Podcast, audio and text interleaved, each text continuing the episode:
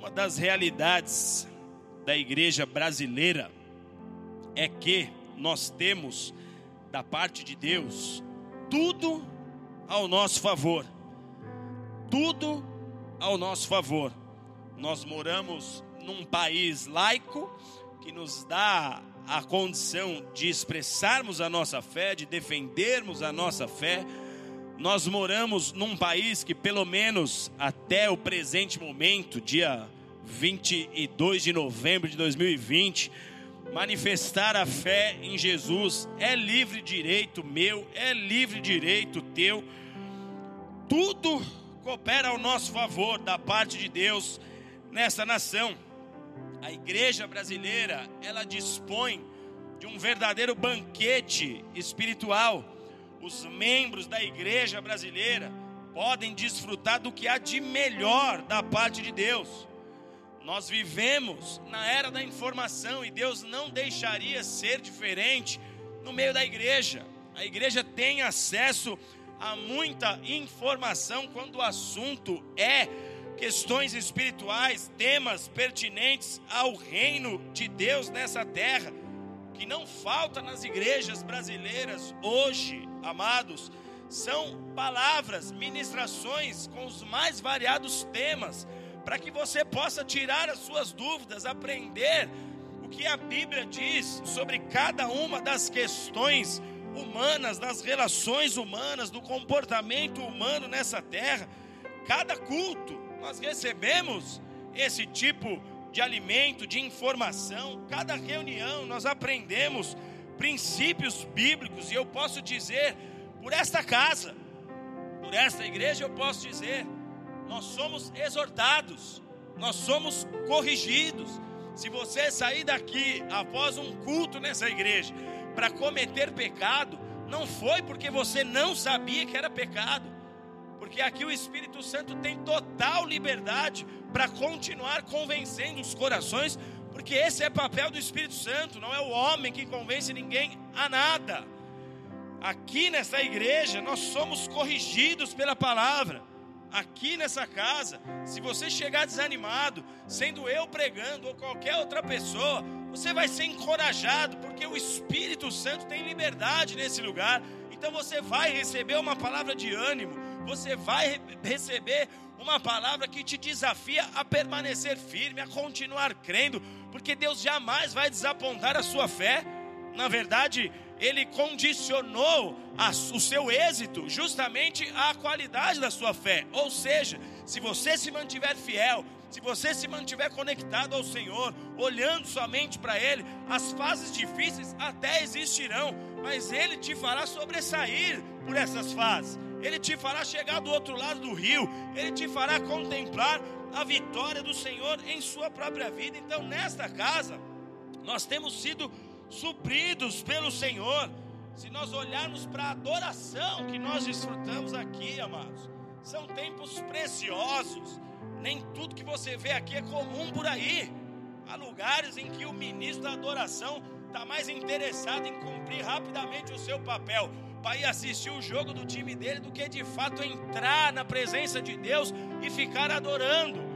Graças a Deus que aqui nós temos um time competente, por quê? Porque o Espírito Santo os alinha, porque o Espírito Santo os direciona, o Espírito Santo se move na vida desses adoradores. Então nós desfrutamos aqui a cada culto de uma atmosfera de reino, seja o domingo, seja nas quintas-feiras, seja, seja no culto flame. Cada um que subir aqui para adorar será impulsionado pelo Espírito Santo a promover uma realidade de céus, uma realidade de reino.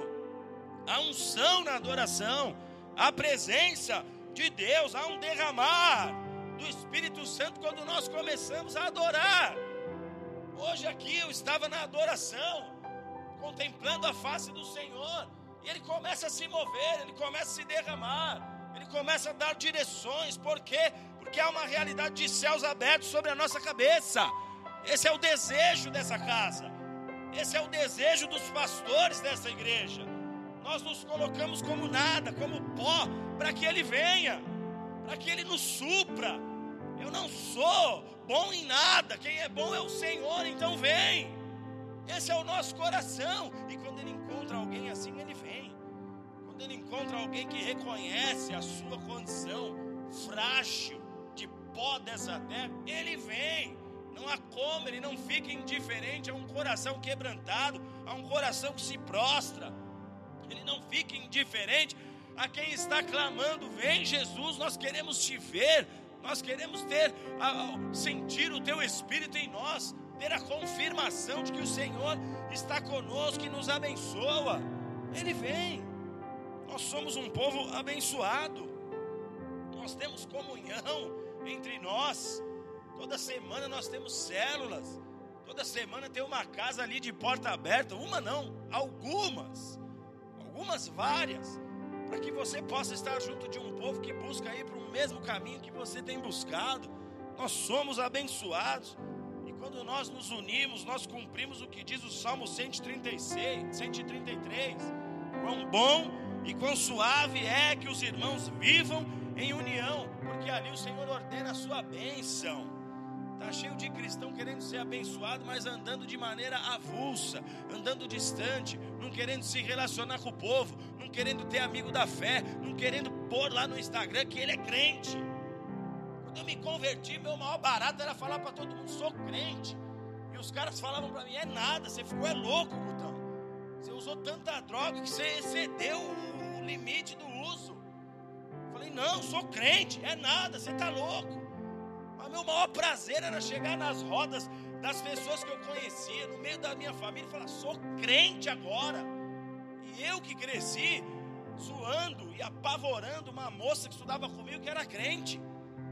E ela, nós na época lá com 12 anos, na escola, 11 anos, ela vinha com um cabelo aqui, uma saia aqui, o pelo do sovaco para baixo do pé. Todo dia. O nome dela era Alessandra, mas eu só chamava ela de crente. Todo dia eu falava, e aí, crente, me dá um real aí, crente. E ela me dava. No outro dia, era a fase do recreio ainda. Então eu falava, chegava o recreio e falava, ei, crente, dá um real aí. E ela me dava. Eu me lembro quando eu me converto. Já estou crente, servindo a Deus. E um dia eu encontro ela. Quando ela me vê, ela vem correndo, tipo louca, desesperada, para querer falar para mim que não era mais crente, que agora estava solta na pista. Guto, não sei o que, e veio. Eu não sou mais crente. Falei, azar o seu, porque agora eu sou. Eu sou crente. Encontrei ela na frente de um bar. Eu passei, ela me viu. Guto, aí eu olhei. Ela veio correndo para falar, não sou mais. Eu falei, azar o seu, você está indo para o inferno agora. Devia ter permanecido, era só cortar o cabelo, trocar uma ideia com a sua mãe, que esse negócio de uso e costume aí só ia te atrapalhar, mas ficar firme, continuar olhando para Jesus. E aí tem gente que não, não quer estar junto, mas os que estão, que fazem parte de uma célula, como nós somos abençoados, amados. Nós fazemos amizades, mais do que amizade, nós formamos uma família, que bem ou mal, às vezes tem uns tio chato na família, tem uns primos mala do caramba, tudo bem, mas é a família, amém? Você não escolheu a família que você ia nascer, no reino é a mesma coisa, você não escolhe quem que vai estar do teu lado, Deus é que escolhe. E aí você vem para o culto querendo fugir, a pessoa senta do teu lado. Porque Deus é que escolhe quem vai estar do teu lado. Deus não te chamou para ser Senhor da sua vida. Ele, para você continuar sendo Senhor da sua vida, Ele te chamou para Ele ser Senhor da sua vida. Nós comemoramos o aniversário do nosso pequeno, que os dois, né? O Uriel fez 19 e o Natan fez 5. É um, um colado no outro. Um é 20, outro é 21. E o Natan, no momento do parabéns, falei, faz um discurso aí, cinco aninhos. Faz um discurso aí. E o discurso que ele fez para as pessoas que estavam lá, obviamente não dá para levar todo mundo, porque o pastor não tem dinheiro para alimentar todo mundo. Senão a gente faria para todo mundo. É festa, né? Vamos aí. Mas o discurso dele, sabe qual foi, queridos? Vocês são a melhor família que eu poderia, meus melhores amigos que eu poderia ter. Cinco anos. Sabe por que, que ele falou isso? Porque é o que ele sente. Ele não está olhando quem está falhando com ele, quem não dá atenção para ele. Não, é o que ele sente. Essa é minha família, esse é meu povo, esse é meu time. Se tem uma bandeira que eu levanto, é essa. Se tem uma torcida que eu vou até o final, é com essa aqui. Cinco anos. Foi o que ele declarou. E ao ouvir, eu falei: Puxa, obrigado, Senhor, porque o Senhor me disse ali que Ele me deu aquelas pessoas que estavam comigo. Foi eu que escolhi. Eu não tive a chance de escolher. Foi Deus que escolheu. E nós somos abençoados por Deus. Só que, mesmo com toda esse, essa realidade favorável, o que não falta dentro da igreja são pessoas que não se posicionam em sua vida espiritual. Nós temos uma igreja favorável num país que nos dá a condição. Enquanto o Ciro estiver no poder lá, ele tá, não vai nos dar a condição. Na hora que sair o Ciro vier o próximo, a gente não sabe. Sabe que é o Ciro, leia na sua Bíblia, lá na história, enquanto Daniel estava na Babilônia. Enquanto o Ciro estiver no poder, a gente está podendo cultuar, filho. Do jeito que a gente está aqui. E enquanto o cenário é favorável, eu olho e vejo pessoas que não se posicionam. Vejo pessoas que não tomam o seu partido espiritual, tendo acesso à verdade, tendo todo esse banquete anunciado aqui, todo esse banquete espiritual favorável, tendo a viva voz do Espírito Santo a falar e não tomam sua posição. E eu me pergunto se com toda essa realidade a nosso favor, porque há países que para você ser cristão há riscos de morte, há riscos de morte, com toda essa realidade ao nosso favor, por que, que existem pessoas ainda capengando na fé? Eu fico me perguntando, o que será desses cristãos quando a perseguição vier? A Bíblia diz que ela virá. E o que nós estamos vendo é fichinha perto do que será. Se Deus vai nos puxar daqui antes ou não, deixemos para ver na hora. Fiquemos firmes e na hora a gente vai ver o que vai dar. Fica firme. Não fala assim, ah, hoje eu só vou ali porque ele não voltou ainda. Tu fica. Ele volta. Aí você fica lá, com as calças na mão. Mas eu me pergunto, se com todo esse cenário favorável, tem gente capengando, o que, que vai ser hora que as pessoas começarem a buscar a Deus e não acharem a Deus? Porque a Bíblia diz que essa hora chegará. Amós capítulo 8, versos 11 e 12 diz: Vem dias, diz o Senhor, em que enviarei fome sobre a terra, não fome de pão e nem sede de água, mas de ouvir as palavras do Senhor. Andarão errantes de mar a mar, do norte até o oriente, correrão por toda parte buscando a palavra do Senhor e não a acharão. O que será dessas pessoas, familiares, amigos, pessoas que nós conhecemos que estão desviadas da fé? O que será dessas pessoas? de muitos que estão de domingo a domingo dentro da igreja, mas que não toma posição. Parece que quanto mais facilidade há, mais indiferentes nós ficamos. Quanto maior o banquete, parece que menor é o apetite. Nós temos hoje, amados, uma estrutura cristã que abençoa a todos. Se falarmos de Bíblia, você tem Bíblia de toda espécie tem Bíblia para atleta, tem Bíblia para profissional da área financeira, tem Bíblia de batalha espiritual, tem Bíblia do homem, tem Bíblia da mulher, tem Bíblia de tudo, Bíblia do empresário, tem Bíblia de tudo. Se você falar da literatura cristã, então tá cheio de conteúdo, pregação na internet, cultos online. Nós estamos em cultos online. E muitas vezes nós vemos pessoas mais interessadas na live do Wesley. Não desse Wesley aqui, que ficou noivo hoje, Kleber. Interessados na história que outros estão contando, caminhos de morte que a Bíblia diz que parecem bons, mas que o seu fim é morte. Existe ao homem um caminho que parece bom, mas o fim dele é a morte, é a perdição. O que nós vemos, amados, é a triste realidade de muita comida para pouca fome. Há uma estrutura enorme para que eu e você sejamos abençoados nessa nação. Deus se importou com essa nação. Deus continua se importando com esse povo aqui. As portas para o Evangelho continuam abertas, mas uma hora elas podem se fechar de alguma forma. O que nós temos visto é muita comida para pouca fome.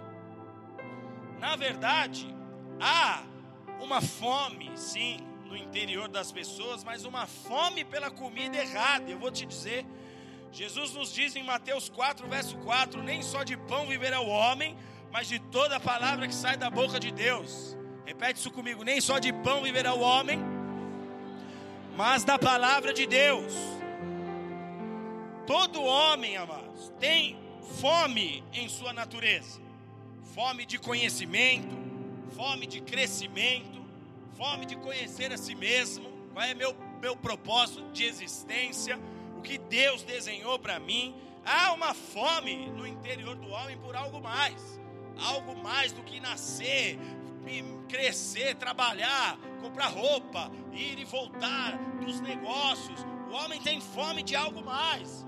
A vida não pode ser só isso, estar limitada a essas questões triviais, tem que ter algo mais. E quando Jesus disse que o homem não viveria só de pão, Jesus estava dizendo exatamente isso: que o homem não conseguiria viver apenas do básico, apenas das questões triviais do dia a dia, apenas focado nas coisas terrenas. Jesus estava trazendo esse alerta de que havia uma necessidade de se buscar outro alimento, outra fonte de satisfação, o alimento que vem dos céus, a palavra que sai da boca de Deus. Por quê? Porque a saciedade da vida do homem está justamente na palavra de Deus. E é aqui que nós encontramos o problema, amados. O porquê que muitas pessoas encontram-se insatisfeitas. Porque elas têm fome, mas elas têm fome pela comida errada. Se a palavra de Deus não for o teu principal alimento, fatalmente você vai se encher de um outro tipo de comida, porque a fome está aí. Você quer prosperar, você quer dias melhores, você quer renovar os seus pensamentos, o seu conhecimento, você quer crescer nessa vida, isso faz parte da vida do homem. A fome está aí, só que se a palavra que sai da boca de Deus não for o teu prato principal de comida, você vai se encher de uma falsa comida. E a falsa comida, ela tem poder de tirar o nosso apetite pelo verdadeiro alimento. Você pega uma criança e dá 30 minutos antes do almoço, você dá uma barra de chocolate para ela comer. E aí põe o almoço na mesa e vê se ela vai querer comer. Mas nem que você tocar tambor, chofar, o que você fizer, não vai comer. Por quê? Porque aquele alimento falso, ele tira o apetite para o verdadeiro e principal alimento. Muitas pessoas estão se envolvendo com a fé, com a igreja, mas empanturrados de um falso alimento, com seus ventres cheios de um falso alimento. E esse falso alimento ocupa o espaço que deveria ser do prato principal. E o risco aqui, amados, é que nós estaríamos e estaremos, se essa for uma verdade na sua vida, consumindo os conceitos desse mundo no lugar dos preceitos de Deus. Preste atenção aqui. Conceito, segundo a palavra conceito, segundo o dicionário, é um ponto de vista que você tem sobre algo, uma ideia, é um conceito, é uma opinião, uma concepção sobre um determinado assunto. Já a palavra preceito significa uma ordem, é um mandamento. Preceito fala de ordem, Conceito fala de ponto de vista sobre alguma coisa. E o conflito aqui, amado, é que quando você não se alimenta dos preceitos, ou na verdade, quando você ouve os preceitos de Deus, os mandamentos de Deus, mas entupido de conceitos, entupido de pontos de vistas terrenos, de teorias humanas, de teses que são estabelecidas por homens, por pensadores terrenos. Você não consegue receber os preceitos, você não consegue se abrir para os mandamentos, porque você está cheio de conceito. Você tem um ponto de vista sobre tudo. Se você recebe um conselho bíblico, a palavra te rasga e diz que você tem que mudar o seu comportamento de A a Z, você não se rende para o preceito é uma ordenança de Deus para a sua vida, porque você está cheio de pontos de vistas pessoais, você está cheio de razão, você tem seu próprio caminho, você tem suas próprias decisões, você tem suas próprias escolhas, fruto de uma má alimentação que tem feito parte da sua vida. Há um conflito, você não se rende à voz de Deus, porque existem outras vozes determinando como é que você tem que ser, vozes da sua razão, vozes que você foi alimentado por elas ao longo de toda uma vida, construiu-se uma ideia dentro de você, construiu-se uma estrutura dentro de você, e você alimenta essa estrutura com o seu orgulho, com a sua vaidade, com a sua soberba. Você alimenta essa estrutura, e quando o mandamento vem, você não consegue receber, porque você está tão cheio de si mesmo, você está tão cheio de conceito, que você não consegue receber a verdade. A palavra que deveria ser seu principal alimento, ela é trocada por um alimento ralo, contaminado, perigoso, que mata, que distancia de Deus, que faz muitos cristãos que amam a Deus viverem se arrastando nessa terra. Efésios capítulo 5 nos diz, verso 18: Não vos embriagueis com vinho que leva à devassidão, mas enchei-vos do espírito falando entre vós com salmos, hinos e cânticos espirituais, cantando e louvando de coração ao Senhor. Nós precisamos começar a observar do que nós nos alimentamos. Você precisa começar a olhar para si mesmo e se esvaziar da comida contaminada. Satanás sabe que um homem e uma mulher bem alimentados espiritualmente é um homem e uma mulher forte Satanás sabe, esse cara vai passar pelo vale, esse cara vai enfrentar inimigos, exércitos contrários, mas ele é alimentado. A palavra está dentro dele. Ele vive por preceito, não por conceito. A palavra de Deus para ele é uma ordem, ele é obediente. Não tomba, porque é o que a palavra diz. Mil cairão ao seu lado, dez mil à sua direita, mas você vai permanecer, mesmo lá no vale da sombra da morte, mesmo lá no corredor dos sanguessugas, mesmo lá onde aqueles estão tentando te devorar. Por quê? Porque você tem a palavra guardada em seu coração. Satanás sabe quem se alimenta bem é saudável espiritualmente. Come da palavra de Deus tem disposição para ir adiante, tem disposição para continuar sua marcha, não abaixa a cabeça, não recua, não retrocede. Ele sabe que a palavra, ele sabe que a adoração são instrumentos de Deus para nos fazer cheios do Espírito Santo. E como ele sabe disso, o que, que ele faz, amados? Ele começa a oferecer um outro tipo de alimento. E ele faz isso antes de você ter acesso ao banquete do Pai toda essa indústria do entretenimento tem batido forte contra os valores cristãos. Esses dias, não lembro onde eu estava e alguém estava com, com, com os filhos que eles estavam falando de uma série nova que eles descobriram. Fazia tempo que eu não conseguia achar uma série interessante. Achei uma agora para assistir. Eu virei para eles e falei: Nós estamos vivendo a série mais doida da história da humanidade. Eu tenho certeza que Elias queria estar aqui, cara. Elias confrontou os profetas de Baal. Elias foi aquele que chamou os caras para subir a montanha e falar: Vamos lá ver quem é Deus de verdade. Vocês não estão falando que é isso aí? Quem vier com fogo aqui é Deus. Ele zombou da fé daqueles que criam nos deuses estranhos, nos deuses de pedra, de madeira, de barro, nos deuses da ficção, da imaginação deles. Homem posicionado, homem que tinha a barba longa, homem que tinha óleo na cabeça, Homem que sabia para quem que ele entregou a sua vida em um serviço como de um militar nessa terra. Homem que queria estar aqui. Homem que gostaria de estar aqui e agora.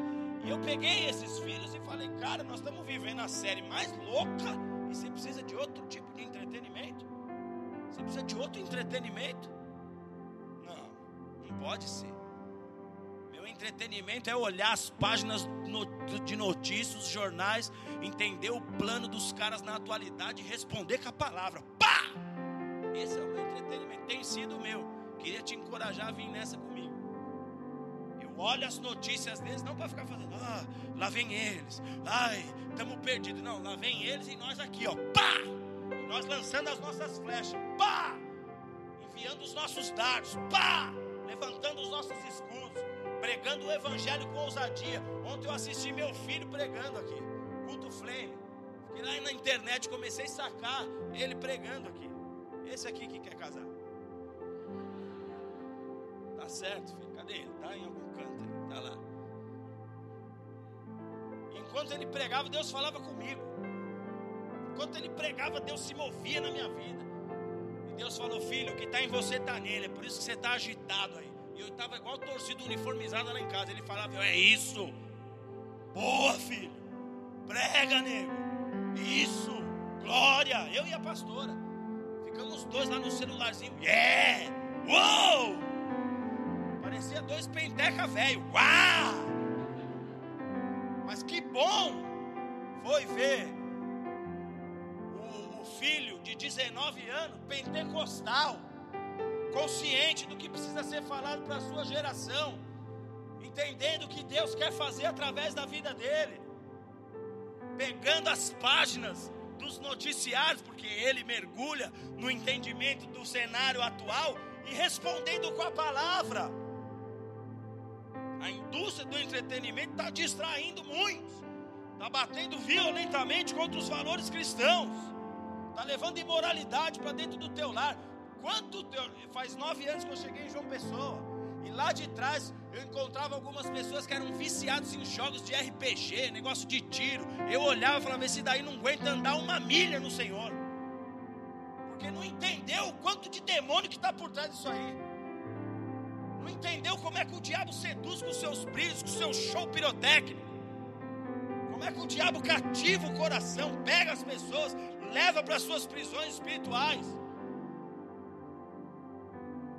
E essa indústria leva para dentro de muitos dos, do povo de Deus essa imoralidade. E aí muita gente quando chega no culto está tão cheio disso, está tão cheio disso que não tem mais espaço para o que vem de Deus. E aí perde o banquete que o Pai estabeleceu. Jesus nos disse: nem só de pão viverá o homem, mas da palavra que sai da boca de Deus. Nós precisamos nos esvaziar, amados, dessa comida contaminada que vem numa embalagem bonitinha, igual papinha de nenê. Cara. Quem já teve filho sabe, ela é bonitinha, a embalagem é cheirosa, é gostosa, mas tá cheio de coisa ali dentro, cara ficar comendo aquilo ali, tá perdido, tá ou não tá já? Melhor fazer em casa. Pega o tronco lá de inhame, né? Agora que eu descobri aquele tronco lá, eu não, eu, eu não comia porque ele era, esteticamente era meio esquisito. Mas agora eu tô amigo dele. Eu e o tronco. É um tronco, né? Você põe uma lasanha lá muito, muito mais bonita, é ou não é?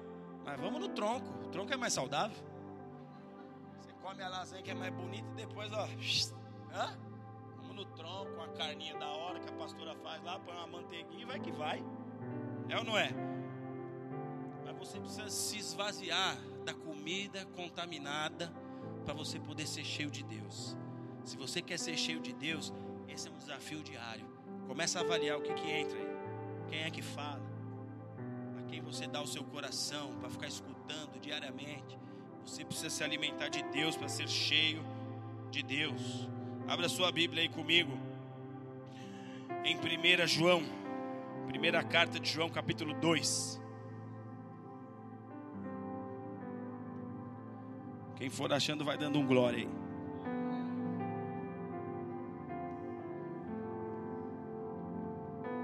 Vamos lá, quero terminar até 8 e meia. Fala igual uma metralhadora. Cadê o AK? Levanta a mão aí, transfere a unção aí, AK-47. Tem um atalaia que ele fala tão rápido que os atalaias apelidaram ele de AK-47. Ninguém entende, tem que pôr a tecla SAP lá. É ele e o Caio, cadê o Caio? Olha ele aqui, ó. Hã? Não fala não, né? Fala rápido não, pastor.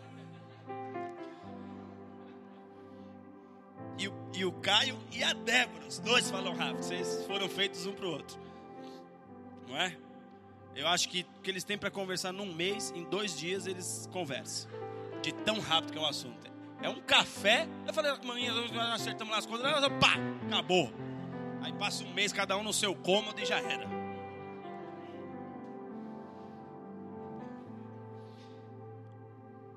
Primeiro João capítulo 2, quem achou dá um glória. Versículo 15. Diz assim: Não ameis o mundo e nem o que há no mundo. Pois se alguém ama o mundo, o amor do Pai não está nele. Tudo o que há no mundo, as paixões da carne, a cobiça dos olhos e a soberba da vida, não é do Pai, mas do mundo. Ora, o mundo passa e a sua concupiscência também, mas aquele que faz a vontade de Deus permanece para sempre até aqui. O mundo que nós vivemos e que temos em nossos dias, amados, ele está fundamentado sobre os pilares da rebelião contra Deus. Todo pensamento que há no mundo é contrário à palavra de Deus. Tudo o que as nações trazem para si como maneira, como comportamento, como cultura, como ideologia, como modo de viver, tudo está fundamentado sobre os pilares da rebelião contra Deus. Você sabe do que eu estou dizendo?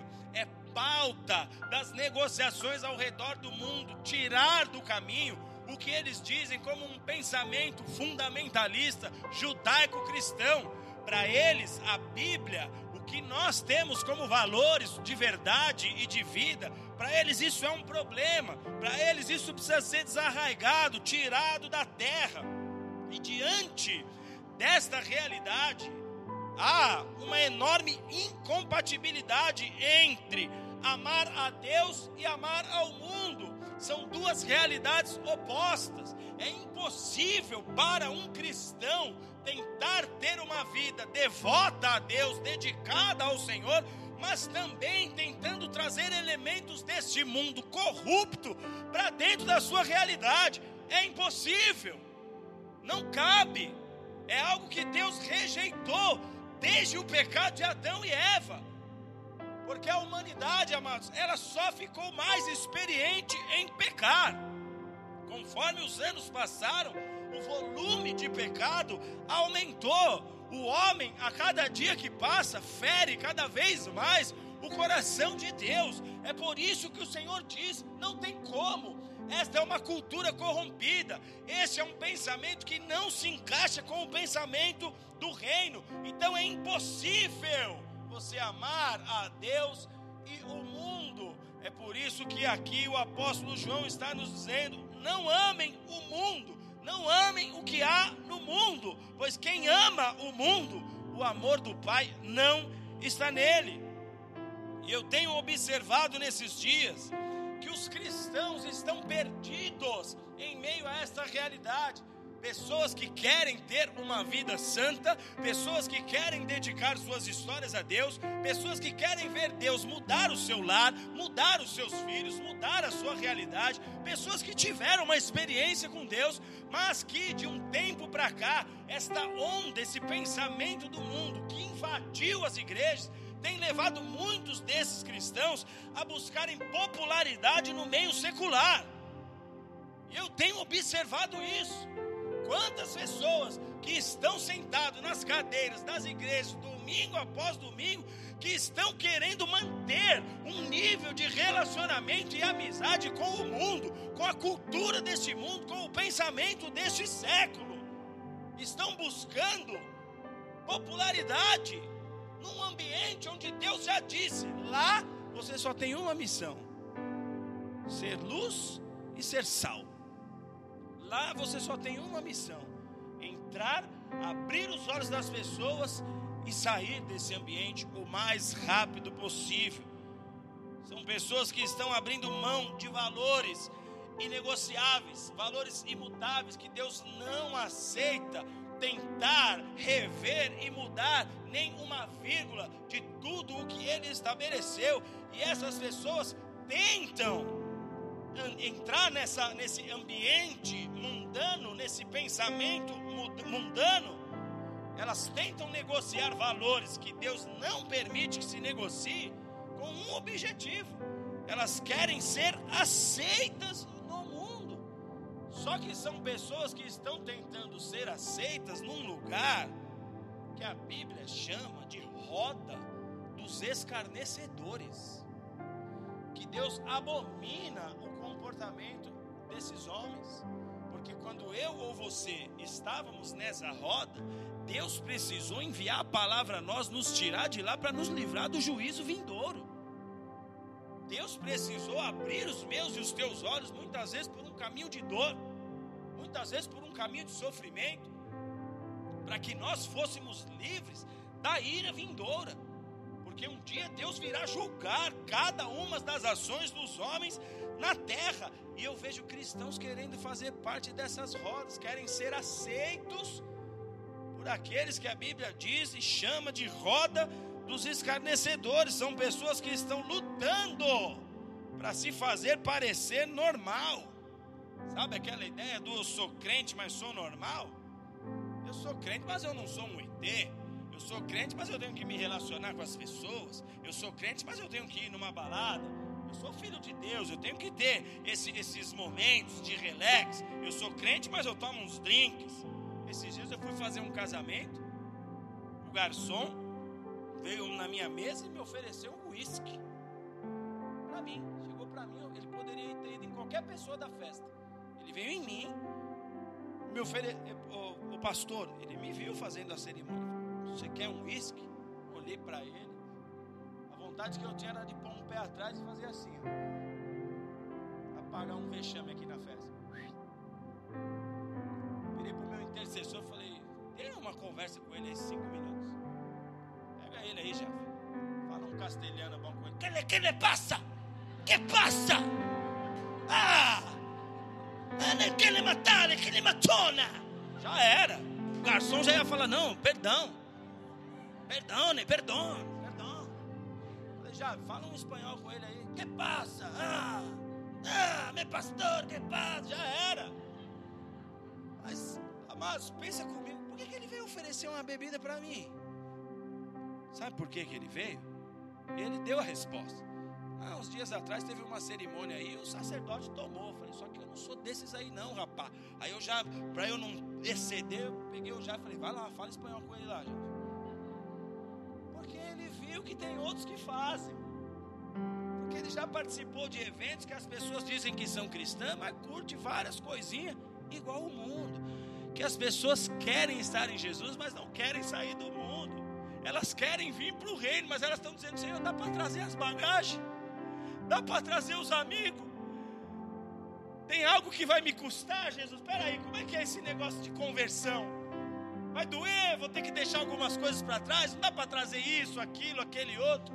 E o Senhor diz: Não, não dá. Não, mas espera, tu és um Deus de amor, não é possível. Eu sou Deus de amor, mas o amor que corrige. Não é esse amor ursinho carinhoso. Ah, sou de Jesus. Não, é um amor que é como uma espada flamejante, que corta, que te endireita porque o Senhor não te deu pés para você correr para a morte, Deus te deu pés para você correr para a vida. Deus não te dotou de sabedoria e inteligência para você dar as mãos para o diabo e sair por aí achando que vai estar tudo bem. Ele te deu sabedoria e inteligência para você conseguir identificar o que é mal e o que é bom e falar: Senhor, é isso que eu quero, uma verdade eterna ao seu lado. As pessoas estão tentando parecer ser normais, ah, eu sou crente, mas eu falo de todos os assuntos. É mesmo? Tem certeza que convém que você fale de todos os assuntos? Porque a Bíblia te orienta a você tomar cuidado com o que você fala. Mateus 12, 36 37 diz: De toda palavra fútil que os homens falarem, hão de dar conta no dia do juízo. E olha o que diz o verso 37: Pelas tuas palavras será justificado, e pelas tuas palavras será condenado.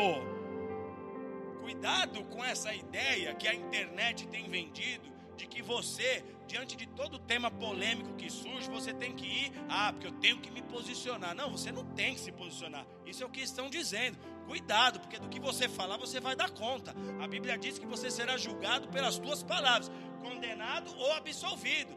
Hoje em dia tem essa onda, ah, tem que posicionar, porque o tema é controverso, eu tenho que dar minha posição. Só que Deus não chamou, Jesus não chamou todas as pessoas do arraial de Israel para falar. Ele elegeu um aqui, outro ali, pegou um lá e falou: Você, você vai ser meu porta-voz, você vai ir diante do rei, você vai ir diante do juiz, você vai ir diante dos homens, você que vai. Não é todo mundo que tem que sair falando. Por quê? Porque você vai dar conta de tudo que você falar. O diabo, sabiamente, conhecendo a palavra, jogou isso e o povo abraçou. Tem um monte de cristão ajuntando para si condenação, porque não consegue controlar a boca, porque acha que pode sair falando o que bem entender. Ah, eu sou normal. Você não é normal, não. A Bíblia diz que você é cidadão dos céus. Esse normal que eles estão dizendo, você não é, não. Você é normal, imagem e semelhança de Deus, perfeito obra das mãos do Criador. Nisso você é normal. Mas o que é essa cultura está aí fora, tentando dizer que você é normal, que você faz parte dela? Sai disso. Sai desse pensamento. Você é cidadão dos céus. Filipenses 3, 18 a 20 diz: Muitos há, dos quais muitas vezes vos disse, e agora novamente repito, chorando, que são inimigos da cruz de Cristo, e o fim deles é a perdição porque o seu Deus é o ventre e a sua glória é a vergonha. Só pensam nas coisas terrenas, mas a nossa pátria está nos céus, de onde esperamos o Salvador, o nosso Senhor Jesus Cristo. Aí eu vi esses dias, amados, adorador do meio cristão evangélico, que estão desejando cantar para o mundo. Não, eu posso ir fazer música para o mundo. Tá botando roupa igual a Lady Gaga ou a Lady Engasga o Jave gosta de falar. Tá botando roupa igual Beyoncé, Spice Girl. Tá vulgarizando, mas cantava no altar, cantava para o Senhor. E fica nesse lema: eu sou de Deus, mas também sou do mundo. Eu sou de Deus, mas eu posso todas as coisas. Sou de Deus, mas eu tenho liberdade. Eu tenho visto pregadores querendo agradar a plateia tenho visto pregadores preocupados com o que as pessoas pensam sobre o seu sermão e adaptando o sermão para massagear o ego das pessoas. Mas não dá para um cristão amar esse mundo, porque esse comportamento automaticamente te coloca em oposição a Deus. Antes importa agradar a Deus, antes importa servir a Deus, antes importa fazer a vontade de Deus e não a dos homens. Ah, eu quero cantar. Ah, eu quero ser normal. Ah, o que a palavra de Deus diz para você que pensa assim, Tiago 4, verso 4. Não sabeis que a amizade do mundo é inimizade com Deus? Quem quiser ser amigo do mundo, constitui-se inimigo de Deus. As pessoas que frequentam as igrejas hoje na nossa nação e que tudo coopera ao favor do cristianismo nessa terra, toda a história da nação brasileira, tudo como aconteceu, coopera para a pregação do Evangelho nessa terra. Eu vejo pessoas indo às igrejas hoje e elas estão se preocupando muito mais com a estética da mensagem do que com o conteúdo da mensagem.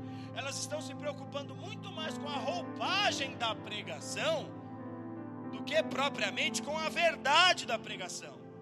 Então, se o pregador ele tem um vocabulário robusto, esse pregador impressiona.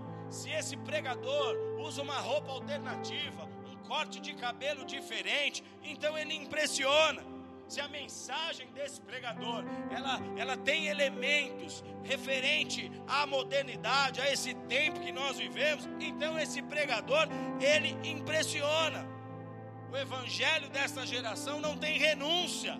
O evangelho desse povo não tem arrependimento. Não se fala de cruz. Porque falar de cruz é assustador. Se você gritar para o mundo para falar, quem quer carregar a cruz de Cristo, a maioria vai embora. A maioria não quer. Só que Jesus falou disso. Quem que falou? Pega a sua cruz. Você quer vir após mim? Você quer ser meu discípulo? Você quer ser meu seguidor? Você quer? Pegue a sua cruz e me siga. Não tem chamada para o confronto, não tem confronto de pecado. O evangelho dessa geração é estético. Só que aí eu vou para a Bíblia e eu vejo um tal de João Batista. Eu vejo um homem que começou a pregar não onde as pessoas queriam que ele pregasse ele começou a pregar não nos lugares onde as multidões estavam juntas e reunidas para esperar e ouvir uma mensagem. Não, ele foi para o deserto.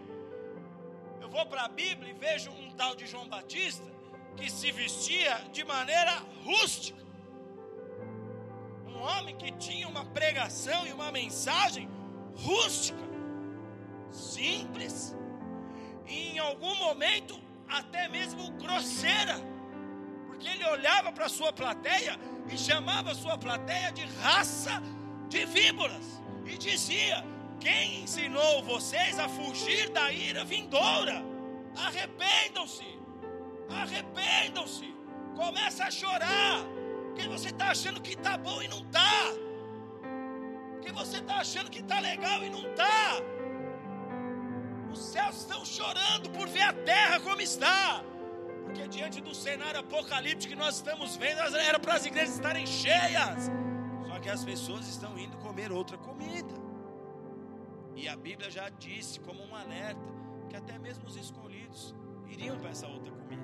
Até mesmo os escolhidos esfriariam na fé. Eu estou aqui para te ajudar a fazer permanecer. Eu estou aqui como um profeta de Deus para cutucar a tua fé, para cutucar o teu interior, para te fazer ficar. Para você não abrir mão de nenhum percentual daquilo que Deus determinou para a tua vida. Eu vou para a Bíblia e vejo um tal de João Batista. Aos olhos de muito, o grão, duro, mas pregando o Evangelho, fazendo a vontade de Deus. E sabe o que Jesus disse? Ninguém foi maior que esse cara aqui. Ninguém foi maior do que esse tal de João Batista. E ele não foi bem aceito pela plateia. Plateia não gostou muito de ver a pregação de João. A plateia achou que João era um homem duro, rude, que não tinha um vocabulário robusto como outros homens tiveram. Mas Jesus diz que ele foi um homem grande na terra, poderoso e que ninguém supera o ministério de João que nós estamos vendo são pessoas querendo juntar águas doces e amargas. São pessoas querendo juntar culturas que são, são opostas. Dois caminhos distintos um do outro. Aí você vê pessoas que são influentes, não para mim, não para mim, porque eu vou, vou dar um testemunho para vocês aqui. Ó. Eu e a minha esposa, a gente conversa muito sobre isso. Eu nunca, mas nunca segui líder que é do hype, que está em, em, evidência. Quero Jesus, filho. Quem me salvou foi Cristo. Meus pais na fé, minha aliança é com eles. Hype, eu tô legal. Mídia, eu tô legal. Não, porque você viu agora o pregador, né? Jesus você, tem palavras tão lindas. Quem que na, na terra supera a sua mensagem, Jesus? Quem que na terra supera o seu poder, Jesus? Eu não estou atrás de homens, Senhor. Eu não estou atrás de estrutura, Senhor. Estou atrás da tua face, como diz a canção aqui. Eu não sabia que tu eras tão lindo. Eu não sabia que tu eras tão maravilhoso. Estão misturando água doce e amarga e estão dando para os ouvintes. E eu estou falando de pessoas de evidência na nossa nação. Elas falam santo numa frase e na frase seguinte falam um palavrão. Palavrão mesmo. Elas, elas fazem canções. Elas fazem músicas que tocam por aí e que muitos de vocês conhecem. Numa frase, numa postagem, na outra, elas estão mandando pessoas para tudo quanto é lugar parece até que é normal, parece até que é permitido nesse tempo. Meu filho pregando ontem aqui, ele falou só que Jesus é o mesmo ontem, hoje e eternamente. E eles estão tentando mudar, mas ele é imutável. Os homens estão tentando dar uma nova direção, uma nova roupagem, uma nova cara, mas ele é o mesmo ontem, hoje e eternamente. Tiago 3,10 diz: Da mesma boca procedem bênção e maldição. Meus irmãos, não convém que isso seja assim. Pode a fonte jorrar do mesmo manancial água doce e água amarga? Por acaso pode uma figueira produzir azeitonas? Ou uma videira produzir figos? Do mesmo modo, uma fonte de água salgada não tem como dar água doce. E aí tem muita gente se saciando de manancial de água salgada, mas que é pintadinho como manancial de água doce. Eles têm muitos seguidores. Sabe aquilo que loja cheia, todo mundo entra para ver como é a loja. A loja está cheia, nossa, deve ter coisa boa aqui. O diabo sabe como pegar os, os, os pássaros que estão aí desprotegidos. Ele sabe como pegar pessoas sem juízo, pessoas que não estão bem alimentadas, pessoas que não comendo a verdadeira comida que nutre e que mantém de pé. Ele sabe. São pessoas que têm juntado água doce e água salgada. E aí você, muitas vezes, está lá na internet, você aprendeu a consumir dessas águas. Você, como um homem e uma mulher de Deus, você tem sido um manancial de água doce ou água salgada?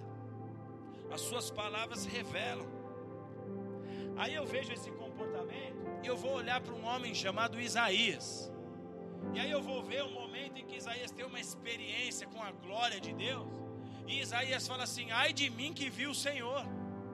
Eu estou pronto para morrer. Ai de mim que vi como Ele é perfeito. Ai de mim que contemplei a glória do Senhor. Ai de mim que sou um homem de lábios impuros e habito no meio de um povo de impuros lábios. Isaías quis ser transformado. Ele já era um homem de Deus, mas ele falou: preciso ser curado da minha imundície. Eu preciso ser curado da minha sujeira. Tome cuidado com os seus ícones da fé. Tome muito cuidado porque poucos deles podem falar o que Paulo dizia: sejam meus imitadores, como eu sou de Cristo. Poucos podem falar isso. Me imita, pode me imitar, que me imitando, você está imitando Jesus.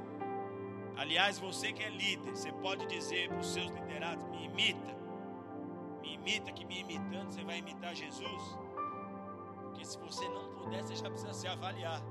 Se você não puder dizer isso para os seus liderados hoje, me imita que me imitando, imita meu casamento, imita como eu trato minha esposa, imita como eu trato os meus filhos, imita como eu lido com as minhas finanças, imita como eu me prostro diante de Deus, imita o meu coração rendido ao Senhor. Se você não puder dizer isso, reveja o seu ministério enquanto há tempo. Porque a Bíblia diz que a quem muito é dado, muito será também cobrado, avalie sua conduta. Apocalipse capítulo 3, verso 11 diz assim: Eu venho sem demora, guarda o que tens para que ninguém tome a tua coroa, guarda o que você aprendeu, guarda os princípios, guarda os preceitos, guarda a palavra. Eu venho sem demora, guarde, para que ninguém tome a sua coroa. E para nós irmos para a reta final, nós precisamos entender como é que eu vou fazer para que ninguém tome a minha coroa. Quem não quer perder coroa, diga: Senhor, me ajuda. 1 João 2, novamente o mesmo texto, verso 15 diz: Não ameis o mundo, nem o que há no mundo. E o verso 16 diz: Pois tudo que há no mundo, as paixões da carne, a cobiça dos olhos, a soberba da vida não é do Pai, mas do mundo. Fuja das paixões da tua carne. Você tem que aprender a cuidar da sua vida. No mínimo, você tem que governar a si mesmo. Você não pode ser um carro desgovernado. Você não pode ser uma pessoa sem domínio próprio. Alguém sem domínio próprio é alguém sem o Espírito Santo. Ah, por que, eu não consigo controlar meus, meus pensamentos? Por que, eu não consigo controlar as minhas ações? Por que, eu estou sempre explodindo? Por que, eu estou sempre agindo assim? Por que, eu estou sempre fazendo as mesmas coisas? Porque te falta o Espírito Santo. É fruto do Espírito em nós o domínio próprio. Amém? Mateus capítulo 4 nos conta o momento em que Jesus está no deserto e ele vai ser tentado por Satanás. Jesus está passando por um período de prova, são 40 dias de jejum. Ele é levado pelo Espírito de Deus ao deserto e Satanás aparece ali para tentar Jesus. Mateus 4, verso 3 e 4 diz: O tentador chegou então a Jesus e disse: Se tu és o filho de Deus, transforme essas pedras em pães. E respondeu Jesus: Nem só de pão vive o homem, mas de toda a palavra que sai da boca de Deus. Amados, o destino de Jesus era a cruz. Jesus tinha um desenho profético para a sua vida. Esse desenho era a cruz. Ele precisava ir para a cruz, ele precisava se fazer sacrifício para, em meu e em teu lugar, nos oferecer acesso de novo ao coração do Pai. Ele se fez maldição em nosso lugar. ele se entregou por mim e por ti, para que nós pudéssemos ter as nossas histórias transformadas, remidas, tivéssemos livre acesso ao Pai. Então, o propósito de Jesus, para que Jesus veio na terra? Jesus veio na terra para isso, para ir até a cruz do Calvário. E o que que Satanás faz? Satanás se aproxima de Jesus nesse momento, no deserto, na tentação, para seduzir Jesus a desistir do seu propósito. E o que, que é que Satanás faz comigo e contigo diariamente? Ele trabalha intensamente, amados, para nos fazer desistirmos do nosso propósito. Ele vem ele se aproxima de você, ele vem por meios que muitas vezes você nem percebe, outros você já sabe que é por ali mesmo que ele vem, mas ele vem para te oferecer um alimento que não é o alimento que te capacita para o propósito. Por que, que Jesus estava em jejum? Por que, que Jesus foi ao deserto ficar 40 dias ali em jejum? Jesus acabou de sair do batismo. A Bíblia diz que logo depois de ser batizado, ele vai para o deserto. Ele fica 40 dias em jejum para daí então começar seu ministério. Até aqui o ministério de Jesus não havia acontecido. Jesus se batiza, ele vai para o seu jejum, vai para o seu momento espiritual, vai para o seu tempo de preparação para começar seu ministério que culminaria na cruz que terminaria na salvação, no golpe que ele daria na serpente. Só que Satanás vai ali para seduzir o nosso Senhor a desistir desse propósito. E ele vem com propostas, ele vem com alimentos, ele vem com ações, com práticas, para falar para Jesus: come isso daqui, quebra esse voto, come esse alimento aqui, faz essas pedras se tornarem pães se alimenta de um outro propósito, se alimenta de uma outra realidade. Esquece essa história de servir a Deus. A resposta de Jesus para Satanás, amados, é: a minha comida é fazer a vontade do meu Pai. O que, que te alimenta de fato? Fazer a vontade de Deus ou a sua? Se você não está 100% satisfeito com a sua vida, porque você ainda está se alimentando de fazer a sua vontade. Se você não está 100% satisfeito, você está olhando muito para você. Muito provavelmente você está transformando pedras em pães. Muito provavelmente você está desistindo do seu propósito diariamente quando essas propostas chegam. Quer seja em pensamento, que contamina o teu coração, quer seja em ações práticas. Porque um pensamento de desistência, pensamento. Jesus, quando fala de adultério, por exemplo, ele fala que em pensamento você já traiu se você cobiçar a mulher do teu próximo. Quantos pensamentos têm chegado a você, descido ao teu coração, te contaminado porque é uma indevida? Você tinha que se focar no teu propósito. Quando o diabo vem com um pensamento, não vai dar, qual é a minha resposta para ele? Se Deus falou que vai dar, já deu. Fica quieto aí, acabou.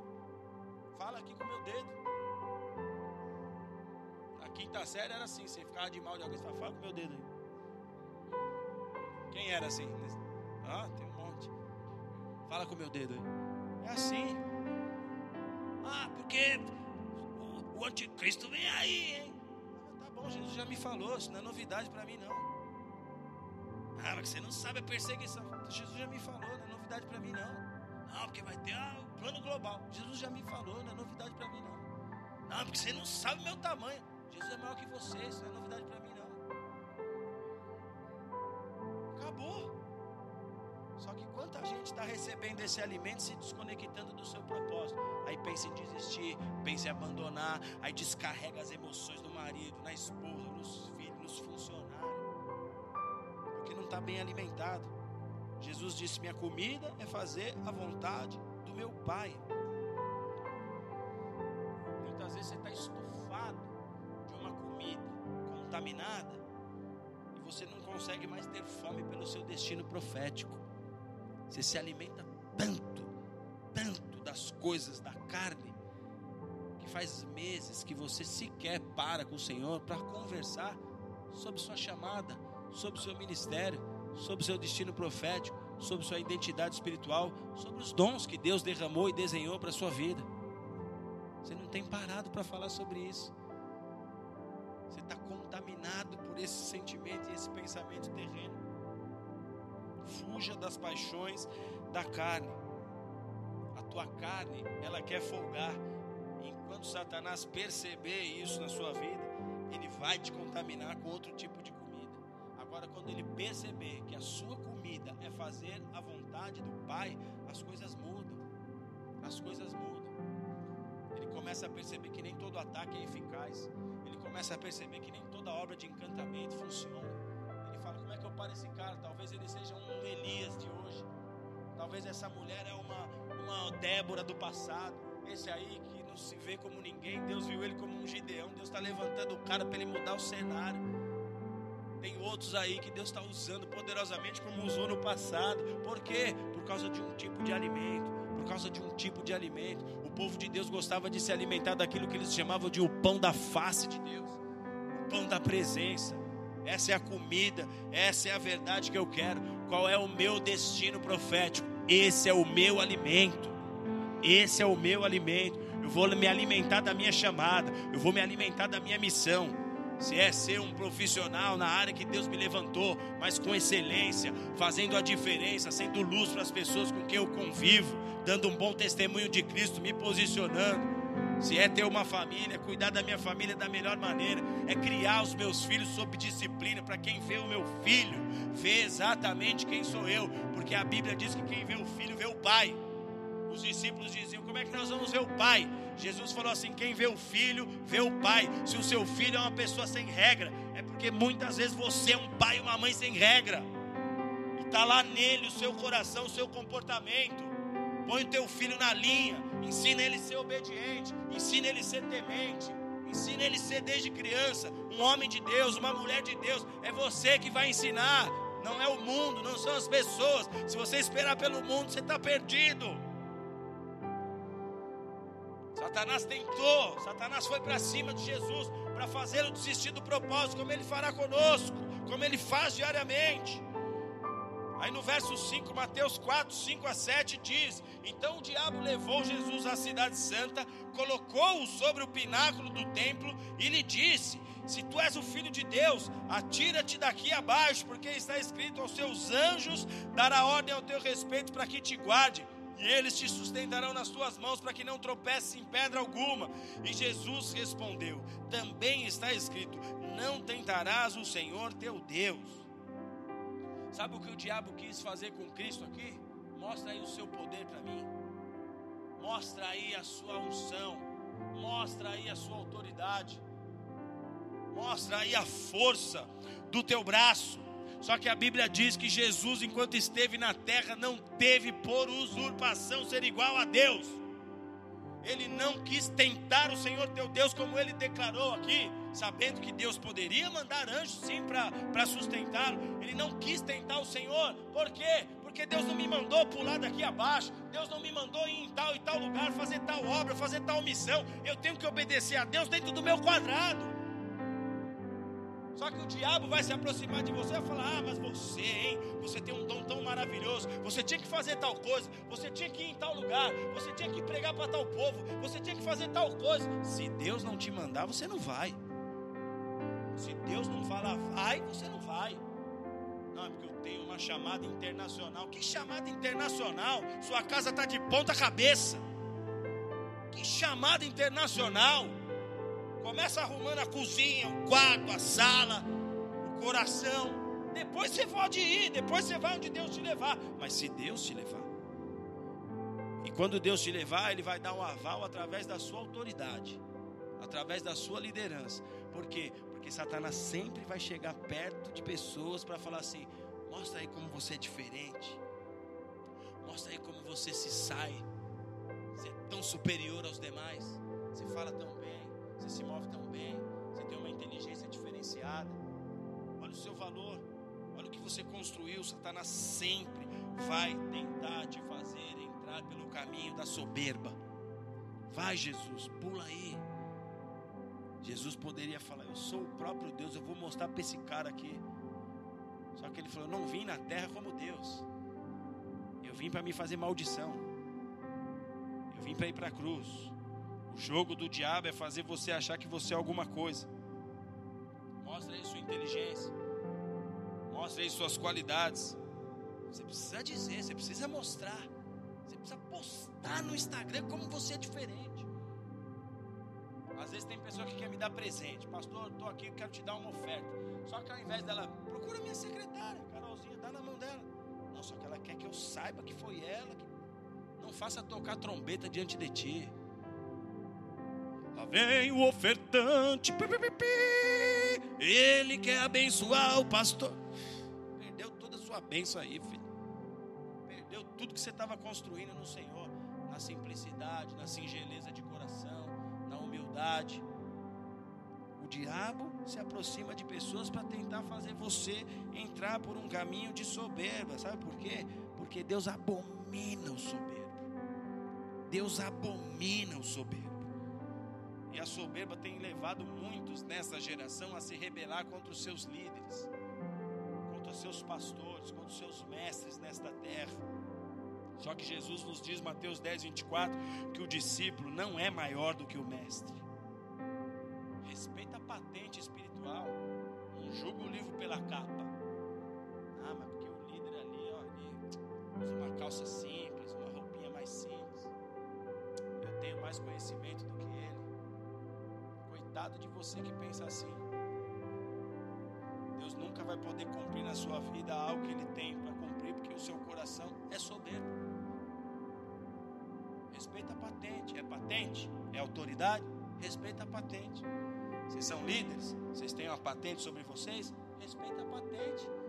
Porque se você não respeitar, filho, se no teu coração tiver algo errado com a patente, já deu ruim. Porque o racha acontece no coração.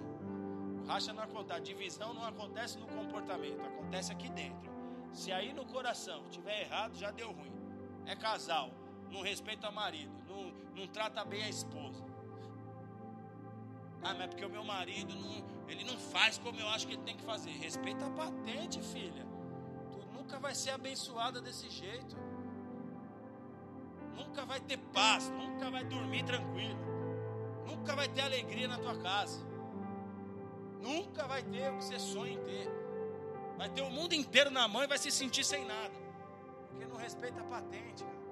Deus poderia te levar tão longe. Deus poderia fazer tanta coisa na sua vida. Só que você permite que o seu coração seja tomado de vaidade, de orgulho, de soberba. E Deus abomina a soberba, porque a soberba faz Deus lembrar de Lúcifer. Sabe de quem ele lembra quando você é orgulhosão?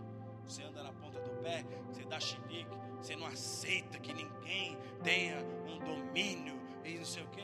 Deus lembra de Lúcifer, rebelde, que se debatia, que não aceitava instrução. E se você é um líder, se você é um líder, presta atenção nisso aqui. Ezequiel 28, 17, falando de Lúcifer. O seu coração se elevou por causa da tua formosura, corrompeste a tua sabedoria por causa do teu resplendor. Eu te lancei por terra, diante dos reis eu te pus, para que te contemplem. Quando Deus tirou Lúcifer de seu reino, ele colocou Lúcifer diante dos reis para que te contemplem. Vocês têm autoridade? Lúcifer ama chegar perto de quem tem autoridade. Ama. Tem autoridade? Lúcifer ama chegar perto de quem tem autoridade. Deus falou: pus ele aí para vocês, para que te contemplem. Por quê? Porque ele vai te seduzir a ser soberbo. Pula daí, cara. Você não precisa estar tá aí. Você não precisa fazer isso. Ele vai te levar por um caminho de soberba. Por quê? Porque se ele tiver êxito no teu coração, ele fez você romper com o propósito de Deus na sua vida.